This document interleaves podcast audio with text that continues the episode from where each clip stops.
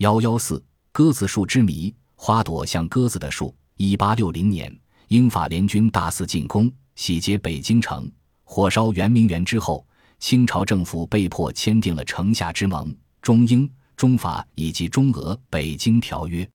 历史学家将这称为第二次鸦片战争，其结果是中国进一步丧失了大片领土和许多权益，随之更多的外国传教士和冒险家涌入中国。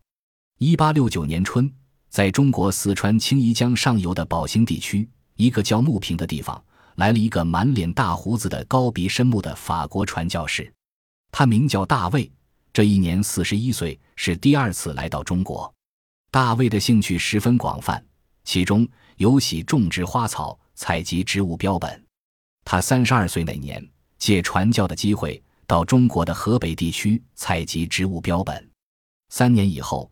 他带着大量标本返回了法国。大卫来到木坪，眼前葱茏一片的植物世界令他惊叹不已。一天，他来到一片树林间的开阔地，看见了令他终生难忘的情景。事后，大卫回忆道：“我来到一处美丽的地方，看到了一棵美丽的大树，那树上长满巨大的美丽的花朵，花是白的，好似一块块白手帕，迎风招展。”春风吹来，又好像一群群鸽子振翅欲飞。大卫把这种大树称为中国的鸽子树。事后他还发现，鸽子树的白色大花实际上并不是真正的花，而是它的苞片。这种苞片最长可达十五厘米，宽三至五厘米。我们所看到的鸽子树花既然是苞片，那么真正的花在哪儿呢？大卫仔细研究了鸽子树的结构，这才知道鸽子树花的数量很多。但却很小，许许多多的紫红色小花组成了一种叫做头状花序的结构。在头状花序中，雄花数目很多，它们大都长在花序的周围，而中央则是雌花或两性花。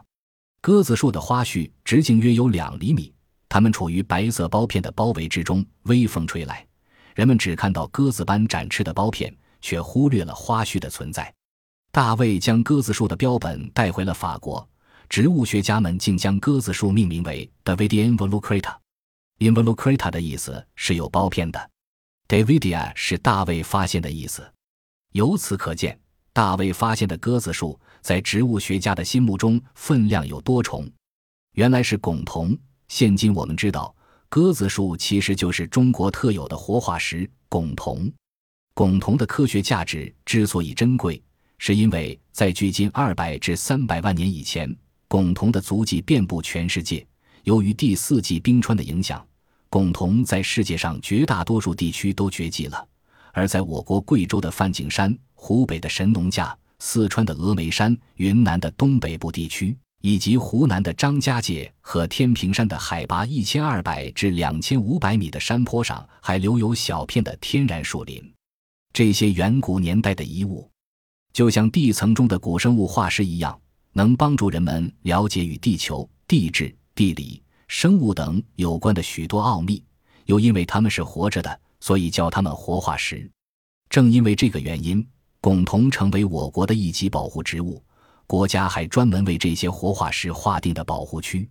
十九世纪末，汞铜被引种到法国，以后又来到英国以及其他国家。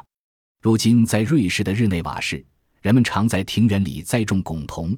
每到花开季节，汞铜花花香袭入，引得不少游人流连忘返。汞铜的果实成熟时，颇像一个个尚未成熟的野梨，因此在产汞铜的地方，汞铜又被叫做水梨子或木梨子。虽然此梨果肉酸涩难以下咽，但对于渴到极点的赶路人来说，这梨倒也能救急。